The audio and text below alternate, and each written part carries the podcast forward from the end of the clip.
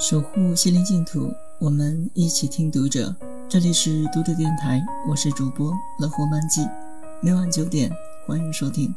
此刻，我在美丽的北京向您问好。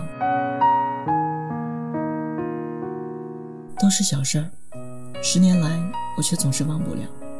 大年初二去大姑家拜年，我期待了好久，哥哥却踩着自行车把我丢得老远。我站在长江大堤上。看他越骑越远，连妈妈高声喊他带我一起去，他都装着没听见。我一下子哭了起来，抬脚一路撵过去。妈妈在后面一边跟着一边叫着让我回家。去大姑家也得十来里路，对于才几岁的我来说，未免过于漫长。然而我心中憋着气，就是要去，谁也拦不住我。走了几个小时，妈妈跟了一阵就回去了，哥哥也骑得不知踪影，只有我在空荡荡的大地上，腿脚酸疼的行走。滑落在脸上的眼泪都被吹干了。再记得一件事，心中恨恨的连睡觉都会嚎哭出来。因为妈妈躲开我，跟婶婶们相约好去了街上，却不肯带我去。她让我去小卖部买包火柴，我乖乖的去买了。一回来，家里一个人都没有。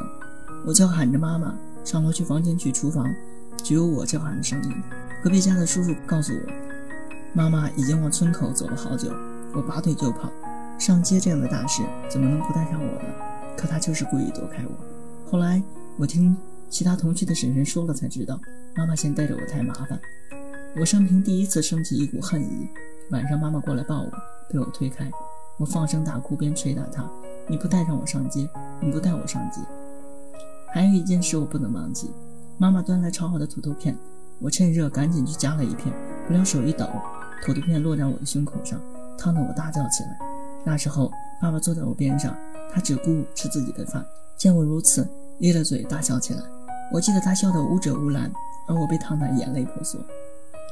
小时候被人打倒在尘土飞扬的土路上，哭过也就哭过了，不会留存多少记忆。也曾经被一帮小孩骂着各种绰号，那时候懊恼的不行，现在也觉得淡淡往事不提也罢。反倒是无论时光如流水般如何冲刷，至亲之人。给予自身的恼恨，总在不经意间涌上心头。不带我去大姑家，不带我上街，不帮我收拾茶笑我，那恨恨的感觉还是如此鲜明，好像第一次摸到滚烫的炉子，就再也忘不了那生猛的疼痛感了。婴儿在面对下一代，我的侄子时，我常常紧张过度，我很担心自己不经意的言行会带给他不可磨灭的痛感。我记得给侄子讲故事，想象你被一只凶恶的老虎追赶。